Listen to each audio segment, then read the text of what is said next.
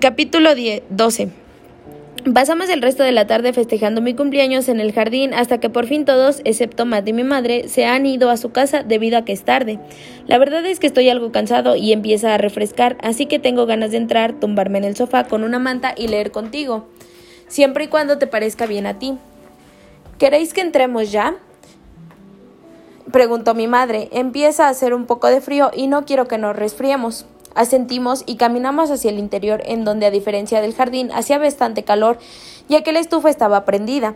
Ella se frenó en seco, miró hacia Matt y alzó la voz para que pudiéramos oírle bien. Matt, adelántate, necesito hablar primero con Jason. Le miré desconcertado. Realmente no tengo ni idea de qué podría querer decirme. ¿Acaso he hecho algo malo? No recuerdo haberlo hecho. Mamá, ¿ocurre algo? Empiezas a preocuparme. No te preocupes, todo está bien, respondió sonriendo. ¿Es porque olvidé hacer la cama? Porque si es eso, te aseguro que la haré ahora mismo, no hace falta que me eches la bronca. Jason, no es nada de eso, pero en cuanto entre, sube y haz tu cama. Me relajé y respiré hondo. Llevaba bastante rato sonriendo el aire, sosteniendo el aire. Solo quería disculparme contigo. Invité a Mata a tu fiesta de cumpleaños sin preguntarte y entiendo que eso te haya molestado, sobre todo teniendo en cuenta que cuando hace unos días te hablé de él te pusiste hecho una furia. No hay ningún problema, me alegro de haberlo conocido. Creo que no termino de identificar el sarcasmo. Parecía confusa, así que decidí desahogarme y contarle la verdad, a pesar de que aparentemente no, no va a ser lo que estaba esperando. ¿Quieres que te sea sincero? Por favor, suplicó ella. Mamá, sé que hace unos días me pasé contigo y exploté al saber lo tuyo con Matt, pero la verdad es que me alegro que por fin hayas conocido a alguien y sobre todo que te haga feliz tanto como papá lo hacía. No, hijo, no es así. Nunca nadie me va a hacer tan feliz como tu padre lo hizo. Y no quiero que pienses que estoy intentando reemplazar a tu padre. Las lágrimas empezaban a cubrir su rostro, así que se las limpié. Dije algo que siempre le anima. ¿Vemos una película? Dejaré que la elijas. La única razón por la que le dije que puede elegirla a ella, aunque siempre lo haga, es porque no le, no le suelen gustar las películas que yo escojo y se merece poder ver lo que quiera hoy. Mamá, por favor, entremos ya. Matt nos estará esperando y además empieza a refrescar.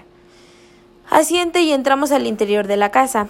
En el momento en el que me encuentro, ya en el salón, dejo caer mi cuerpo sobre el sillón y dejo que mis músculos se relajen. La verdad es que hoy ha sido un día muy largo y es reconfortante poder sentarme a descansar al fin.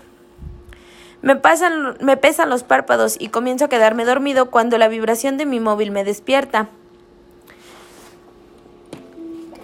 Abro los ojos intentando ver la pantalla móvil y evitando que el brillo de la pantalla me deje ciego.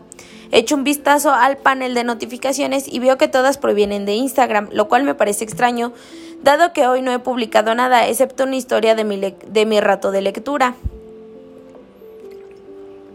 Dudo que me estén hablando por eso, ya que los únicos de mis amigos que leen son Ashley, que sobre todo lee Percy Jackson y Elliot.